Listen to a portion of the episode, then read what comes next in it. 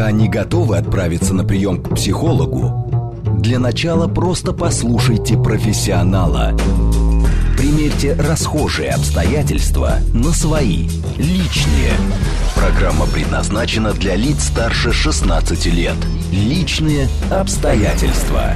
Добрый вечер, дорогие друзья. С вами Вероника Романова. Это программа «Личные обстоятельства», где все самое важное мы обсуждаем вместе. И сегодня у нас большая, непростая тема. Для кого-то она сопряжена с болью. Мы постараемся поговорить серьезно, но не утяжелять, а проиллюстрировать таким необычным образом. Разберем приемные семьи на примере советских мультфильмов. Там оказывается очень много кейсов, которые, я надеюсь, помогут посмотреть на эту ситуацию шире даже тем, кто находится внутри.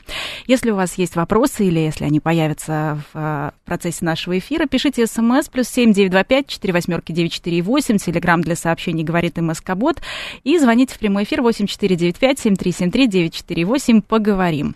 А отправятся герои советских мультфильмов у нас сегодня на прием к семейному психологу. Светлана Качмар у нас в студии. Светлана, добрый вечер. Добрый вечер. Хотелось бы начать наш разговор э, с полнометражного мультфильма «Приключения Буратино» по сказке Алексея Толстого. Почему Потому что там как раз состояние папы Карла очень интересное. Вот в каком а, состоянии он приходит к тому, чтобы забрать полено и из него попытаться что-то создать, и насколько это распространенные чувства для будущих приемных родителей. Действительно, папа Карла совершил такой путь многих усыновителей. Ему было довольно грустно, одиноко, а, ему не хватало семьи, и он эту семью решил сделать сам. То есть взял судьбу за хвостик, за полено, и сделал себе сына. Если посмотреть современными глазами, может быть, это не самый лучший усыновитель. Но в те времена, о которых писал Толстой, наверное, это был очень хороший усыновитель. Но э, у него явно было чувство одиночества и очень большие надежды он возлагал на эту самую куклу, которую он заставит работать, и, э, что важно, улучшить свое материальное положение. Он пытался с помощью Буратино. Да, это ну, иногда есть такая иллюзия, что э, ребенок придет в нашу семью и как начнет нам помогать, помогать нам ну, просто физически, да, там стакан воды подаст, или помогать морально, поддерживать, быть надежной опорой. К сожалению, эта иллюзия, или к счастью, эта иллюзия быстро разваливается, потому что дети а, не для этого приходят в семью. Да, это родители должны им помогать, подставлять свое плечо и так далее. Но мысль очень частая. И с таким приходят часто к психологу и в школу приемных родителей э, и спрашивают, а как бы нам так вот устроить, чтобы ребенок сразу нам начал помогать. И, наверное, в этом смысле э, пытаются, наверное, взять ребенка постарше. Да, или вырастить себе помощника, который спасет от одиночества, который будет веселить. И очень часто в семьи, которые хотят немножко развеселиться за счет ребенка, приходят очень продуманные, а, я бы не сказала грустные, но просто такие вот а, не очень веселые дети, которые показывают, что нет, товарищи родители, веселитесь сами, веселите меня, пожалуйста. То есть э, на самом деле это такая ловушка, э, с которой надо сначала разобраться приемным родителям. Это действительно сложная тема. Но вот смотрите, э, считается, что создать семью э, э, именно приемную, да, предпочтительно тем, у кого уже есть свои дети или у кого есть уже э, оформленная опека. Как вы считаете? Э, ну, на самом деле, это немножечко даже миф, да, что предпочтительно кому-то. У нас есть законодательство, и в отличие от других европейских стран, оно очень либеральное. У нас усыновителем может стать а, практически любой человек, в браке, не в браке, да, если он соответствует определенным требованиям. вот здесь мы как раз можем сравнить с папой Карла, да, если мы живем так, как жил папа Карла, у нас коморка, нет постоянного дохода, а, и со здоровьем не все хорошо – тогда, наверное, да, не получится стать усыновителем. При этом, э, ну, многие, я знаю, особенно многие э, будущие мамы волнуются, как же я смогу одна взять ребенка, мне же не дадут. Дадут, никаких ограничений здесь нет. Но необходимо э, иметь постоянный доход, причем для разных форм семейного устройства это звучит по-разному. Да? Для усыновления необходимо иметь прожиточный минимум на каждого члена семьи, включая приемного ребенка. А если мы хотим взять ребенка под опеку или в приемную семью, нужен просто постоянный доход. И у нас должно быть жилое помещение, которым мы пользуемся на законных основаниях. Оно должно отвечать санитарным требованиям. Ну, то есть крыша там должна быть, да, тараканы не должны бегать. Вот. И в этом Но помещении... Но Карла да, была только крыша, да. судя по и сверчок. сказке. Да, и, и сверчок. А какие вообще есть э, критерии э, самые главные?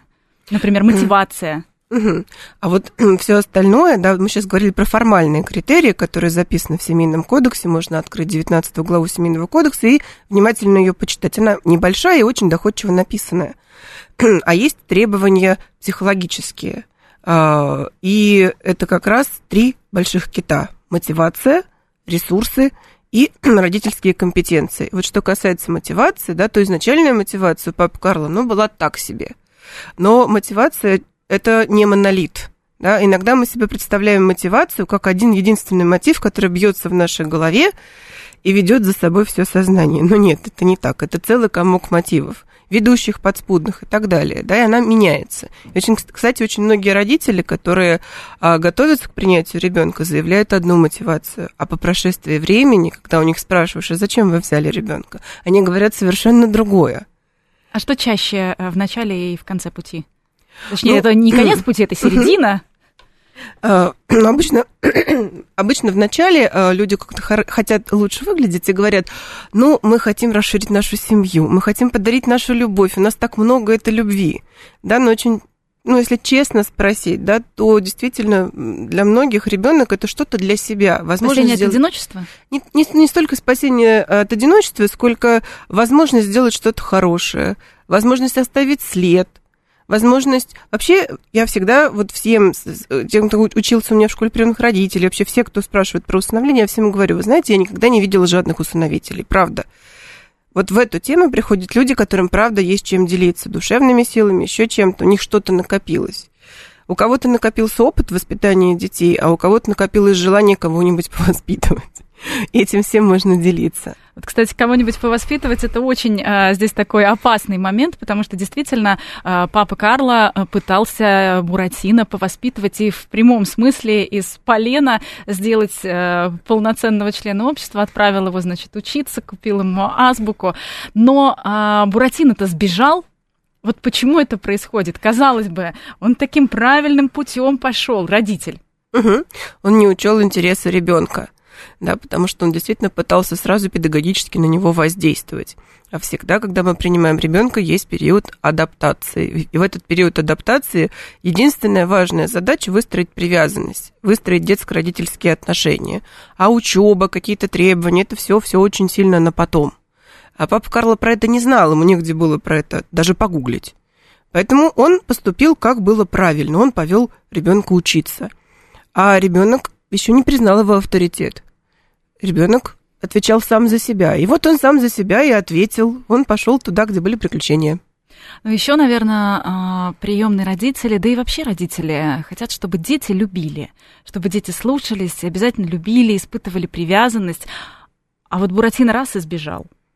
Конечно, здесь еще папа Карло не учел характер Буратино, да, Буратино такой человек немножечко гиперактивный, да, немножечко рассеянный, а, увлекающийся, да, он демонстрирует так называемое полевое поведение, да, то есть где интересно, туда и, и бежит. А, папа Карло не учел эти особенности, а, и он ожидал какого-то быстрого отклика и ответственности, еще чего-то, да, а Буратино не смог их продемонстрировать. Привязанность – дело долгое.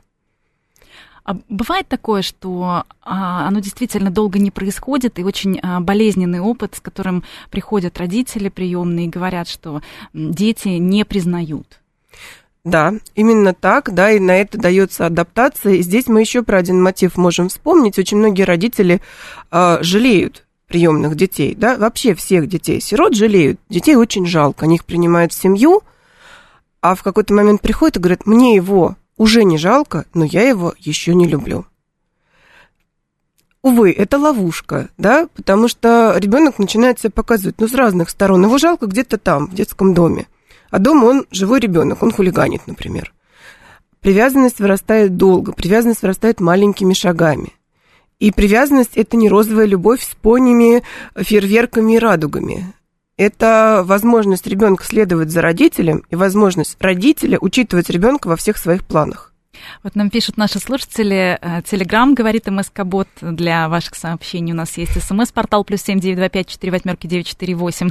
Буратино считал, что он рожден на радость папе. Ну, действительно, такой, наверное, а, такое восприятие мира а, детское. Это очень классно, да, потому что э, иногда в семьи, в семьи попадают дети с депрессией, с угни, в угнетенном состоянии. А Буратино жизнерадостный человек. Ему, в общем, его надо было немножечко оставить дома, да, немножечко уменьшить вот эту сенсорную нагрузку, и на этой радости, я думаю, они бы очень быстро построили отношения. А в школе приемных родителей вы, вам а, приходилось э, говорить а, о том, что отложите сейчас азбуку, отложите сейчас книжки, какой-то образовательный процесс, займитесь а, именно построением вот этой привязанности? Конечно, это вообще, наверное, основное, о чем мы всегда говорим. А, для тех, кому сложно это воспринять, я привожу такой пример. Вот представьте, что вы сидите в комнате, за окном рвутся бомбы, вас бьют палкой, при этом вам дают учебник японского языка, который вы видите первый раз, вам говорят, читай. Сколько вы прочитаете? Да? Для ребенка сам факт перемещения в вашу семью, где новые запахи, новые звуки, новые требования, новые правила. По силе воздействия это как примерно бомбы и палка, которая бьет по голове а мы еще предлагаем ему учиться в этот момент. Ну, наверное, это не, совсем не приоритетная задача. Приоритетная задача привыкнуть к новым родителям, к новым условиям. И вот в какой момент э, у папы Карла происходит э, перестроение? Происходит у него трансформация? Конечно. Он понимает, что ребенок попал в беду. Он его ищет, он ему пытается помочь, он ведет себя как папа у него чувства возникли. И это тоже важный момент. Иногда наши родители говорят, а вдруг я не идеальный родитель? Может быть, мне нельзя давать детей, потому что я не идеальный. Идеальных не бывает.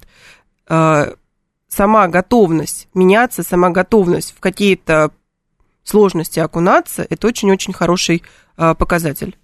Вот у нас есть следующий пример, еще один мультфильм, который э, я просто обожаю. «Волк и теленок» — это советский мультик 84 года режиссера Михаила э, Каменецкого.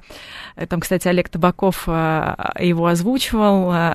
Тут трансформация родителя, ну, просто колоссальная. Коротко напомним, что волк украл теленка и хотел его съесть, но теленок почему-то признал его родителем. Там он не мог определиться, мама или папа. Он сначала говорил мама, а потом в конце он скажет папаня. Это уже будет большой бык. И вот эта трансформация, она о чем говорит? И какая здесь принципиальная разница между одиноким отцом папы Карла и э, волком?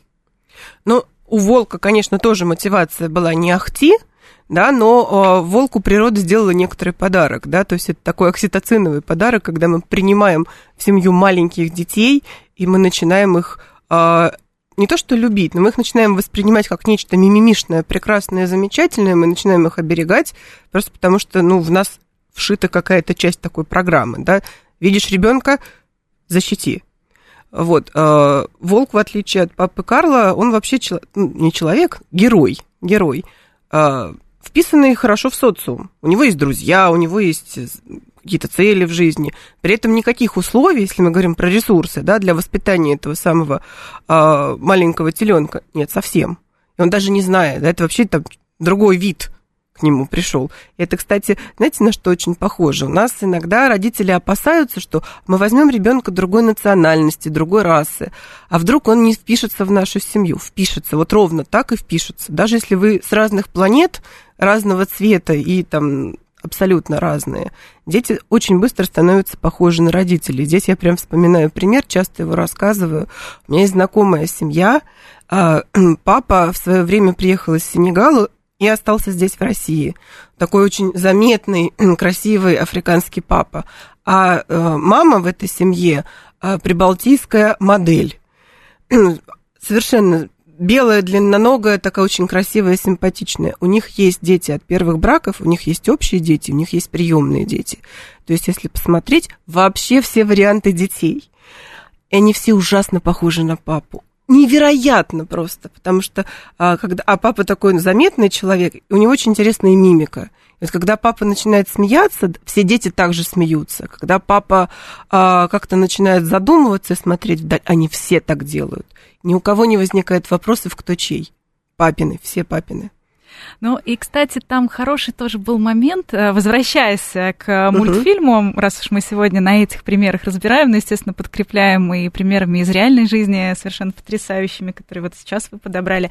Э, он ведь тоже пытается обучать теленка, он ему дает муму и говорит, это про тебя, почитай. И потом теленок плачет над этой книжкой, а потом и сам волк выясняется, что он тоже не... Эта книжка, которая у него была, он ее тоже не читал. И он вместе со своим вот теленком образовывается. Если переводить с человеческого на психологический, да, это будет называться папа прокачивает родительские компетенции. Он учится вместе с ребенком, и то, что он не знал и даже не предполагал, что ему пригодится, он довольно быстро осваивает. Почему? Потому что у него есть мотив сохранить этого ребенка. Он там вообще очень э, сильно свои родительские компетенции прокачивает. Он начинает колоть дрова за то, чтобы ему э, дали какую-то еду для теленка. Он э, приходит к козе, дарит ей цветы, чтобы она им налила молочка. Это же вообще совершенно, я так понимаю, другой э, социальный э, вообще круг общения для волка, потому что его друзья там были очень даже такими опасными и маргинальными. Коза угу. вряд ли была его подругой до того, как появился появился теленок. Конечно, да, и волк прокачивает свои коммуникативные навыки. Вообще любой ребенок, приемный или кровный ребенок, а, это такая хорошая коммуникативная задача. Даже для самых закрытых интровертов им приходится учиться, им приходится со многими разговаривать, налаживать связи, контакты, что и делает волк ну, просто подумайте, да, вам придется ходить в поликлинику, в детский сад, в школу и со всеми разговаривать, причем разговаривать прилично. В органы опеки, в конце концов, органы опеки сами будут приходить по графику проверок, да, смотреть, как живет ваша семья. И здесь нужно каким-то образом с ними общаться. Вот волк огромный молодец в этом смысле, он научился новым способам коммуникации. Но для родителей э, это бывает проблемой, да?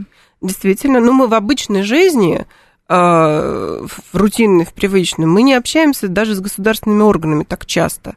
А здесь органы опеки, здесь э, поликлиника, которая особенно на э, подопечных э, и детей из приемной семьи смотрит с некоторой опаской. Есть обязательные да, какие-то обследования для подопечных детей. Есть отношения я бы не сказала настороженно, по крайней мере, в крупных городах, да, но с некоторым любопытством у воспитателей, у учителей, и со всеми как-то надо разговаривать и объяснять особенности ребенка. Вот что делал, кстати, волк для своих друзей. Он еще маленький, он еще такой, он еще секой. Потому что для приемного ребенка очень часто э, приходится подбирать какие-то специальные слова. Да? Почему он такой? Почему он чего-то не умеет? Почему он чего-то не знает? Мы рассказываем, да, вот даже мой личный пример, я рассказывала о том, а, что у меня там ребенок очень скромный и очень стеснительный, хотя на самом деле он просто не мог назвать своего имени, он не мог показать там, где у куклы носик, он, ну, он этому никогда не обучался, а все его ровесники умели. Я настолько, видимо, убедительно рассказывала, что сейчас мне даже там некоторые бабушки говорят, удивительно, какой был скромный ребенок, а какой сейчас он активный и общительный. Я улыбаюсь, молчу, ничего не говорю. Ну, волк в э, сказке, э, в мультфильме вел себя э, действительно, как будто к нему должны прийти органы опеки. Он там даже убирался. Там есть фраза «ребенки в грязи расти не могут». То есть тут все по протоколу, можно сказать, сделано. Конечно. Конечно, и удивительным образом меняется а, сама привязанность. Ведь он же не просто берет теленка и воспитывает, а теленок у него вырастает. То есть мы можем посмотреть на результат этого воспитания. И из отношений привязанности, таких биологических отношений привязанности, да, когда просто важно быть рядом друг с другом, у них появляются такие совершенно человеческие отношения, да, когда теленок вырастает и говорит «папаня», он уважает, у них есть уважение, у них есть взаимный интерес, у них есть то, что их объединяет помимо вот этой привязанности, и это очень здорово. Там очень э, такой важный, очень сложный момент показан, э, так, естественно, легко и комедийно, когда он говорит, а вот говорят, я тебе не родной. Он говорит, да ты что, да вылитый, там зеркало. Угу. А, вот эти страхи, а, это, эти страхи есть даже у тех, кто, например, а, выходит замуж или женится на женщине с ребенком и начинает воспитывать как своего. А что, если кто-то помнит, а что, если кто-то скажет, а что, если... И, и как действительно в какой момент об этом рассказать? Угу. Ну, вообще у нас в стране есть такая удивительная штука, как тайное усыновление, закрепленное законодательно. Очень мало в каких странах она есть, а, потому что, ну, я небольшой сторонник тайного усыновления, потому что я не очень понимаю, как можно своего ребенка обманывать и что-то ему не договаривать.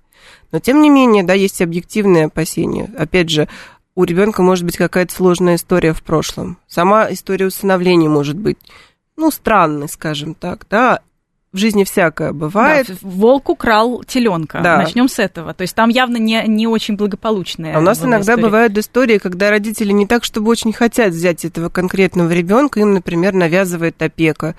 Или рождается брат, сестра уже усыновленного или уже там принятого под опеку ребенка. И изначально родители, ну, не сильно хотят, а в процессе выстраиваются отношения, и родители совершенно по-другому смотрят и говорят, как же я мог тогда так думать. Да, но Такое было, было. И вот эти все сложные моменты действительно рано или поздно возникают. Если говорить про какое-то общее, да, общую генеральную линию, очень важно не обманывать ребенка. Говорить как есть. Если вы чего-то не знаете, говорить я не знаю. А, и важно давать факты, а не оценки. Потому что ребенку совершенно непонятно будет, если мы ему скажем, там, твоя биологическая мама была плохая. Ребенок сделает вывод, значит, я тоже плохой да, мы просто говорим, да, что твоя там мама была, у нее были синие глаза и рост 164 сантиметра. Я не знаю, как ее звали, если мы правда не знаем, да. Я не знаю, почему она тебя оставила. Мало кто знает про это. Да, но я знаю, что мы тебя искали, мы тебя нашли, и мы очень были рады, когда мы тебя нашли. Ну, вообще, ты тоже был рад, ты к нам ручки протянул и улыбался. Да, и вот это нас с тобой объединяет это правда сложно, да, но лучше, чем раньше мы начинаем про это говорить, тем лучше. Сначала в виде сказок, то есть жили-были старик со старухой или король с королевой, у которых не было детей. Вот они решили, значит, поехать за 3-9 земель на самолете, на коне, прискакали в волшебный домик, сказали, дайте нам самого лучшего ребенка. Им дали самого лучшего ребенка, приехали они домой, стали жить, поживать, добра наживать. Мы нормализуем сам факт приемных детей, да, потому что детей можно разными способами в семью получать. Вот такой способ тоже нормальный. Те же мультики, да? Вот смотри, и здесь взяли, и здесь взяли. Это нормально. Это обычно. Да? А дальше мы уже по мере взросления добавляем подробностей. И по-хорошему во взрослом возрасте ребенок э, к своим 18-20 годам должен знать все подробности. Здесь э, действительно очень важно, чтобы формировалась вот эта эмоциональная привязанность, да, и чтобы люди могли обо всем друг с другом говорить. Конечно. Чтобы они все-таки не были чужими. То есть перед тем, как об этом поговорить, наверное, нужно сформировать какой-то чувственный опыт. Конечно. И мы же не сразу говорим ребенку, знаешь, ты чужой. Нет, мы сначала работаем на установление привязанности. И, э, и даже если нам страшно, что вдруг ребенок что-то узнает и откажется от нас, нет, это не так.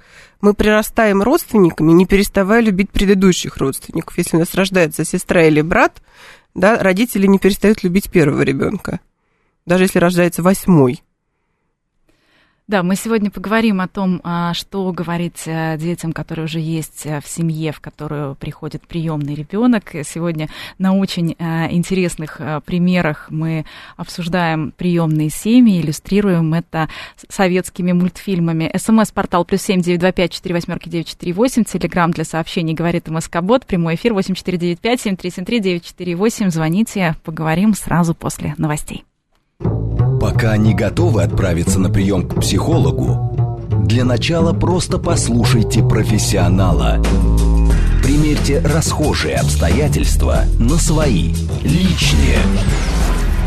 Еще раз добрый вечер. Приветствую всех, кто, возможно, к нам только что присоединился. Это программа «Личные обстоятельства». Меня зовут Вероника Романова. И сегодня мы вместе с а, семейным психологом Светланой Качмар обсуждаем приемные семьи на а, примере советских мультфильмов. Пишите нам ваши сообщения. Плюс семь девять два пять четыре восьмерки девять четыре восемь СМС. А, Телеграмм для сообщений говорит МСК Бот. И звоните в прямой эфир восемь четыре девять пять семь три семь три девять четыре восемь.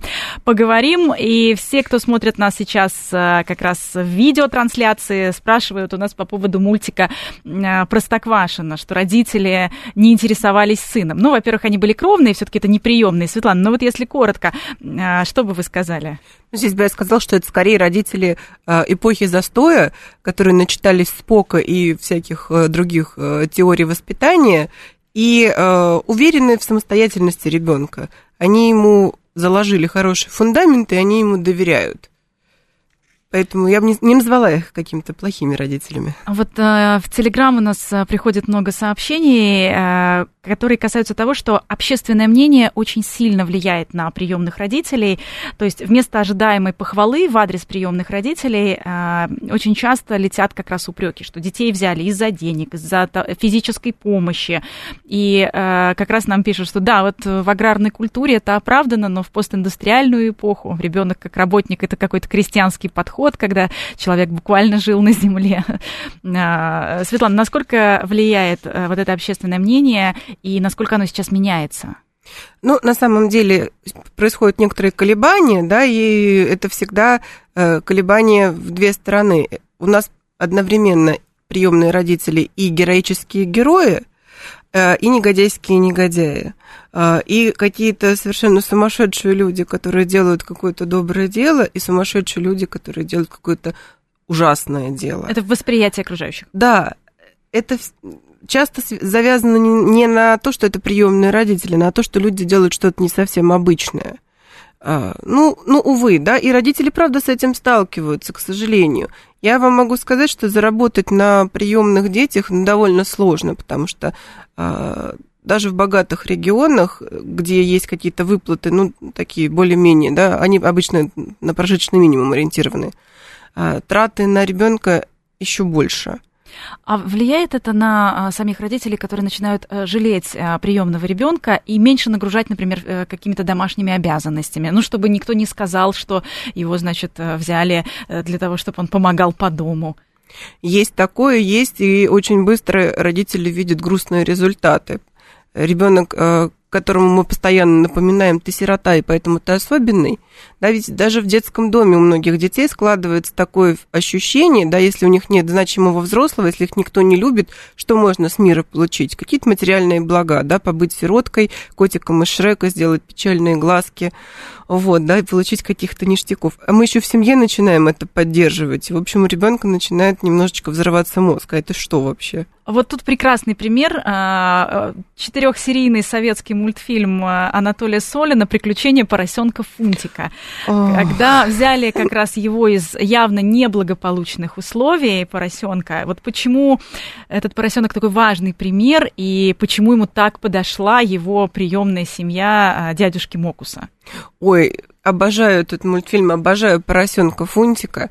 А, это такой профессиональный сирота, которого эксплуатировали, который жил в очень неблагоприятных условиях, да, и вообще а, дети, пережившие вот эту эксплуатацию, они довольно сложно вырастают в семью, да, и радость Фунтика в том, что он довольно рано сбежал ему пришлось помучиться. Но вот что он умеет, да, это он умеет включать сиротку. С этим сталкиваются родители, которые приходят на дни открытых дверей, на дни аиста в детские дома, когда приходят дети, смотрят на них глазками, говорят, а ты будешь моим папой, а ты будешь моей мамой, да, и если как-то человек замешкался, ребенок совершенно спокойно с таким же выражением лица подойдет к другому и спросит.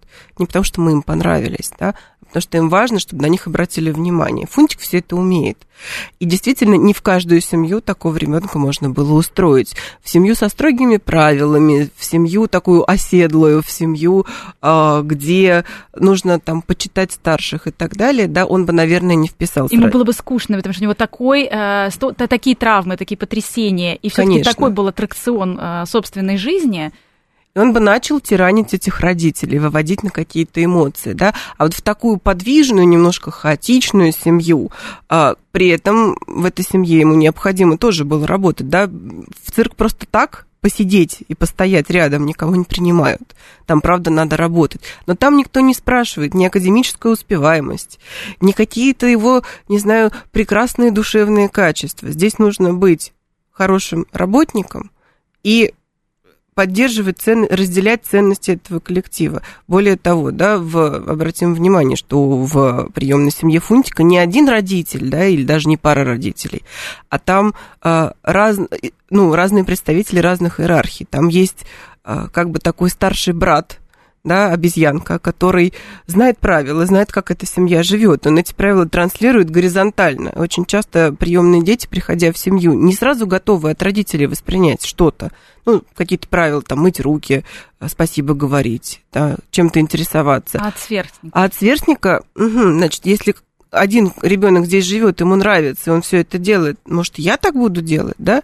А есть бегемот, есть молчаливый силач, есть какая-то сила, да, которая, ну, очевидно, может защитить, потому что у Фунтика очень много страхов, что его поймают, что его догонят, что его вернут в эти самые условия, да, а там есть.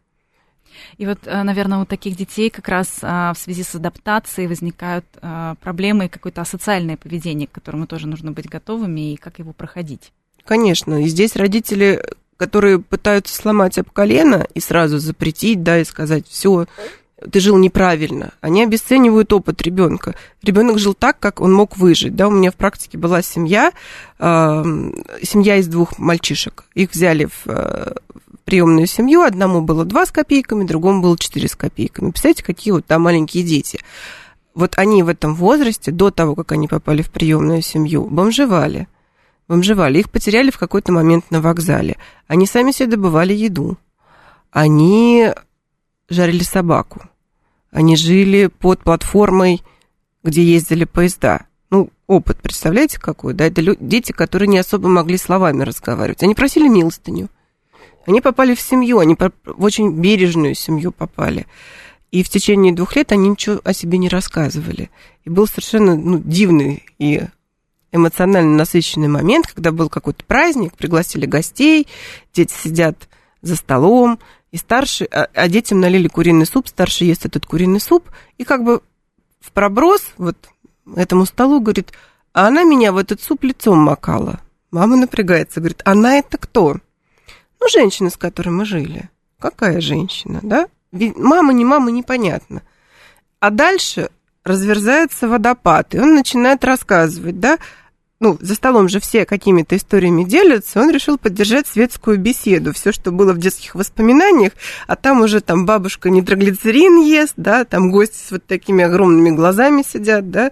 То есть вот ребенок оттаял, раскрылся только через несколько лет для того, да. чтобы рассказать вообще, откуда он пришел. Он доверяет этой семье, он понимает, что его не отторгнут, не отвергнут. Он это рассказывает, ну, просто вот такие байки из жизни – да, а родители были в некотором ужасе. Которым, да, родители и, естественно, родственники другие были не готовы.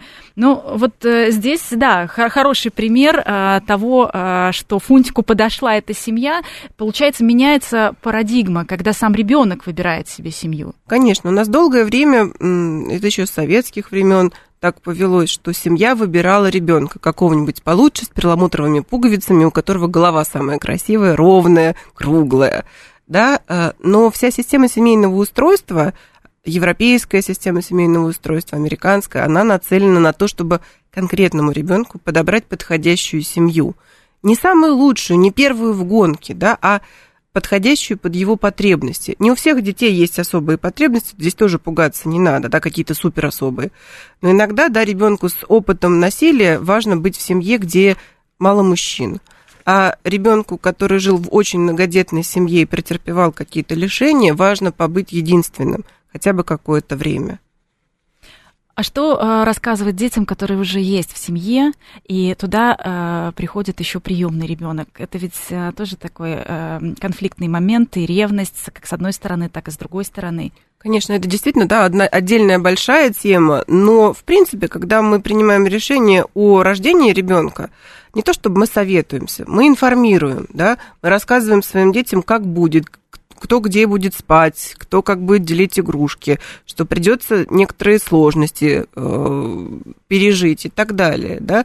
Здесь главное не врать, не обещать, что сейчас придет тебе там подружка или друг по играм, или ты должен будешь сразу полюбить своего братика или сестренку. Нет, это тоже неправда. Да, у нас будет новый ребенок, и мы будем притираться. У нас одна мама очень классную штуку, тоже вот такую сказочную придумала.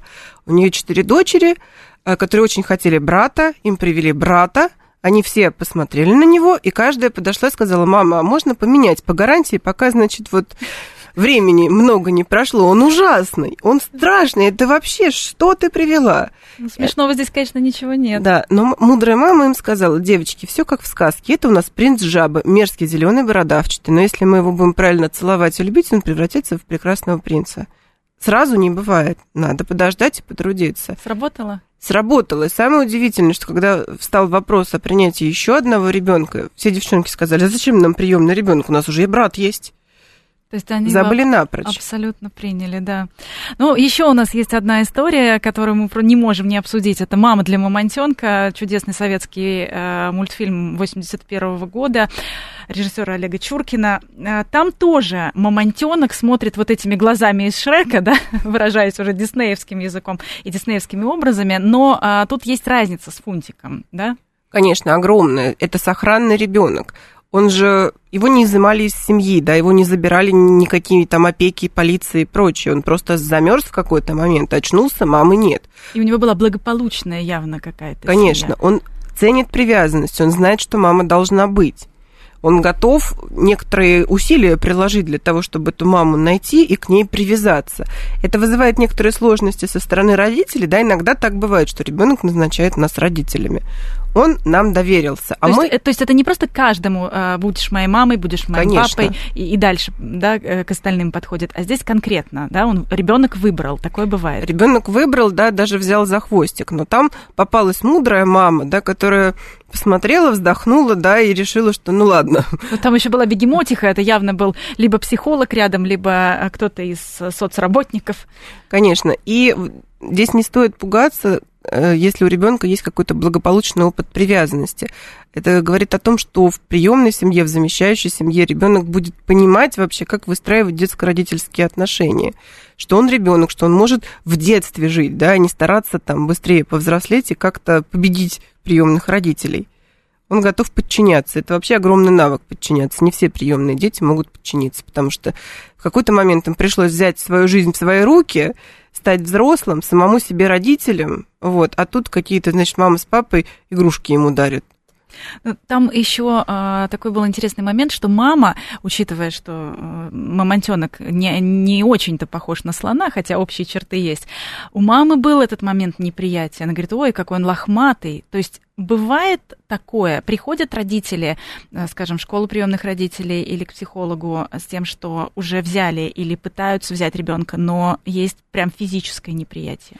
Конечно, такое бывает, и такое бывает довольно часто, да, если мы родили ребенка самостоятельно, здесь на помощь приходят какие-то гормоны там и так далее, да, раннее запечатление, мы его видели маленьким и беспомощным, а тут нам могут выдать человека в 12 лет, который не вызывает никакого умиления, который не похож на прекрасного розового младенца, да, и все делает по-другому, звучит по-другому, пахнет по-другому. У многих родителей, особенно у мам, мамы просто в этом смысле чуть более чувствительные, бывает физиологическое отторжение. И мамы говорят, а понюхайте моего ребенка, он нормально пахнет. То есть я прям его, до такого? Да, я его мыла 8 раз, и мне кажется, что он плохо пахнет. Все крутят пальцем у виска и говорят, товарищ мать, расслабьтесь, пожалуйста, все хорошо, да. А, э, об этом надо знать, об этом я тоже всегда рассказываю на школе приемных родителей. Это проходит со временем, да, когда мы начинаем делать что-то совместное. Совместно есть, совместно мыть руки, дотрагиваться друг, для, друг, для, ну, друг до друга, сидеть рядом, какие-то игры играть. Это совершенно нормально. Потому что действительно, сами посудите, да, вообще мысль о том, что я сейчас приведу какого-то человека, которого никогда не знал, и он будет навсегда моим ребенком. Это очень страшно.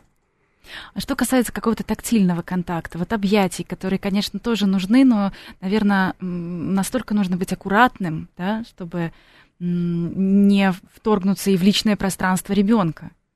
Ну, многим детям э, вообще приятен контакт, наоборот, родители устают, говорят, мы не можем столько обниматься, мы не можем столько на ручках держать, поэтому здесь на помощь приходят всякие гамаки, качели, да, возможность куда-то ребенка засунуть и изредка к нему прикасаться. Иногда у родителей, да, вот это отторжение, они говорят, я не хочу обнимать, да, и тогда там, можно за пальчик, за ручку как-то, да, держаться. А есть дети, особенно дети, которых били, это прям очень заметно, они э, любой резкий контакт, любую резкую попытку как-то их обнять, дотронуться, воспринимают как насилие. И тогда приходится объяснять, показывать, да. Многие дети, у нас одна мама говорила, у меня ребенок э, как на игре зорница, вспышка слева, вспышка прав, справа ребенок лежит, а я всего лишь хотела причесаться подняла руку. Я даже не к нему потянулась. Тогда приходится, да, находить альтернативные способы. Вместе держаться за веревочку, например, да, или вместе налить тазик воды и пускать кораблики, и там соприкасаться. И только после этого переходить к каким-то полномасштабным объятиям. Вот еще что касается страхов, а, опять же, проиллюстрируем мультиком. А, мамонтенок взял маму за хвостик, потому что он боялся, что он опять ее потеряет. И а, этот страх, наверное, тоже э, довольно часто вы с ним сталкиваетесь. Какие советы вы даете родителям, что говорить ребенку, особенно учитывая, что э, ребенка могли уже, например, брать и отдавать обратно? Говорить особенно здесь ничего не нужно, потому что это бесполезно. Дети не верят словам, а, они верят только действиям. Более того, дети во время адаптации проверяют родителей на все возможные ситуации. Потому что дети прекрасно понимают эту декларацию, что ты, я хороший ребенок, вот хорошего ребенка а, родители будут любить. Это даже самые малыши понимают. А будете ли вы любить ребенка, который кидается едой, который стырил деньги, а, который бегает по дому без штанов, а ему 13, да? Ну, то есть вот, вот какие-то вещи из ряда вон делает. И здесь родителям важно показывать, что они его все равно не бросят, все равно никуда не денутся. И многие родители просто как мантру повторяют, да, но я все равно тебя люблю. Ты не моя мама, ты не мой отец. Хорошо, хорошо, я тебя все равно люблю да, когда ребенок удостоверится, что это правда. То что... он проверяет, он даже может провоцировать, да? Конечно, и обязательно будет провоцировать. Но это бывает вообще в межличностных отношениях, и взрослые мужчина и женщина могут так друг с другом э, вести себя и проверять, э, что я могу сделать, и будешь ли ты меня любить, да? Э, Конечно. После этого, а после этого будешь меня любить? Ну, то есть у детей это, наверное, просто гиперсильно раскачано.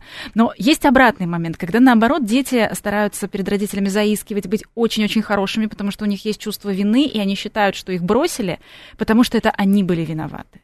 Такое есть, особенно если мы говорим про детей, которых отбирали из семьи. Почти все дети считают, что из неблагополучной семьи их забрали по их вине. Не так они себя вели, громко плакали, когда папа бил, ходили по улице, когда мама пила, и, в общем, все, все такое прочее. Не факт, что они будут заискивать, да, но вот в ситуации, когда они сильно стараются и сильно стараются понравиться, здесь иногда просто приходится родителям, ну, буквально в приказном порядке говорить, да, хулигань, делай что-нибудь такое, да, не надо там заискивать э, передо мной, потому что, ну, это говорит о том, что ребенок сильно тревожится, он боится. Вот. У нас одна мама очень сильно переживала, когда у нее дочка долгое время, она ходила, и она буквально вот так вот смотрела ей в глаза, вот, вот снизу вверх смотрела. И мама уже не выдержала, говорит, что ты от меня хочешь? Ну вот что ты от меня хочешь? Меня уже трясет просто от тебя. Ей ребенок на головом глазу говорит, мама, а когда ты меня по попе будешь бить? И мама там, в общем, а мама трепетная, чувствительная, она говорит, у меня там полголовы в этот момент посидела, потому что вот эти огромные глаза на меня смотрят, говорит, когда ты меня по попе будешь бить? А ребенок бедный. Она, ну, ребенок же понимает, да, что невозможно быть прям идеальным. Она же много чего делает. Где-то что-то уронила, где-то что-то забыла, где-то что-то не услышала. И она понимает, что она, видимо, косячит. Угу. Видимо, косячит и ждет реакции, и в глаза смотрит. А реакции нет. Это очень страшно ребенка. Она уже решила словами сказать, мам, ну давай. Мама собралась и говорит, нет, у нас в семье детей не бьют, но я могу тебя, например, там сильно-сильно обнять сейчас. Это ну, вот такие открытия, да, здесь никогда не стоит забывать, что у наших детей иногда опыта жизненного больше, чем у нас. У приемных детей, конечно. Есть э, хороший пример а, это цикл из пяти советских мультфильмов режиссера Романа Давыдова. А, первый был снят в 1967 году. Конечно, Маугли не можем не поговорить. Несмотря на максимальную непохожесть вот этого приемного ребенка и родителей, а, это довольно благополучный опыт. Хотя они тоже вначале не совсем были уверены, что они хотят его взять. Там Багира помогла. Угу. очень люблю этот мультик, именно мультик, да. У него неправдоподобный конец, конечно, да. Семья, замещающая его к себе, но она его ассимилировала под свои условия, да, и вряд ли такой ребенок смог бы жить в человеческом сообществе. Но с точки зрения приемной семьи, просто 10 с плюсом, да, они не просто сами его приняли, его приняло расширенное окружение. У ребенка были и родители, и братья, и наставники, и вообще весь лес обращался к нему, да, причем он же попал не в абы какую пару, он попал в доминантную пару. Стабильную. Стабильную. В семье волков размножается только доминантная пара, то есть самые-самые крутые, а все остальные волки обслуживают эту пару. Он был сразу высокостатусный, он попал в семью очень-очень э, крутую, да, причем с опытом воспитания детей у них свои волчата. Все, все как бы уже отработано, да, и он действительно стал волком, и к нему все вокруг относились как к волку, да. Был Шерхан, да, был э, табаки, которые говорили лягушонок, да, и презрительно относились. Иногда и в обществе у нас находятся, да, такие там бабульки или какие-нибудь дальние родственники, которые говорят, это приемный, это приемный ребенок, ты не такой, да. Но я не думаю, что у Маугли это вызывало какие-то переживания. Обычно у детей, э, у которых сложились отношения привязанности, да, они также с удивлением смотрят, ну зачем ты мне это говоришь? У меня есть родители, у меня есть семья, мне все хорошо. То есть э, получается, что весь род его принял да? и э, научил его жить по своим правилам. Конечно, и он с этим очень, очень неплохо справился. Да, он же был там не где-то на задворках, он там был лидером среди волков был лидером, да, он проявил все свои качества. И к нему очень по-взрослому относились, без каких-то лишних переживаний, что вот у нас не такой ребенок, приемный какой-то инвалидный, да, это обычный ребенок, как все. И он получал, да, воспитание, как все. То есть важно не делить полномочия, обязанности и там тоже наказание. Конечно, вспомните Балу, да, за провинности. Он там не разделял лягушонок, не лягушонок, как накосячил, получил лапой а сделал что-то хорошее, получи признание. Ну и там, конечно, прекрасный финал, да, это метафора, но он вышел к людям. Это о чем говорит? Это говорит о том, что приемная семья воспитала достойного члена общества. Вообще, на самом деле, задача семьи какая, да, основная это воспитать ребенка так, чтобы он мог создать свою семью подготовить его к отдельной семейной жизни, чтобы он смог передавать все свои накопленные силы, знания, умения да, к следующему поколению. И вот с этим семья справилась, она его отправила в, во взрослую жизнь, и он пошел строить отношения. В буквальном смысле по-человечески. Конечно. А, спрашивают у нас, возможно ли в нашей стране усыновить ребенка холостому, взрослому, обеспеченному мужчине традиционной ориентации. Да, вот э, были у нас в первой части примеры и папы Карла. Ну, на самом деле, именно последнее время с мужчинами большие сложности. Формально никаких препятствий нет, а неформально, к сожалению, есть нюансы. Но можно э, разбираться, можно Конечно. Э, Светлана, напоследок очень хочется вашу цитату про родительство, про при, именно про приемных родителей. Вы ее любите приводить э, в соцсетях у себя, что это родительство без наркоза. Действительно, да, в отличие от родительства обычного биологического, нам выдают то, что выдают, никаких окситоцинов и всего прочего. Это родительство без наркоза, как оно есть. Сразу тот момент, как мы видим ребенка, начинается наше родительство. Спасибо огромное. Семейный психолог э, Светлана Качмар сегодня была у нас в студии, а у нее на приеме герои советских мультфильмов, на примере которых мы говорили о приемных семьях. Это программа «Личные обстоятельства». До встречи через неделю.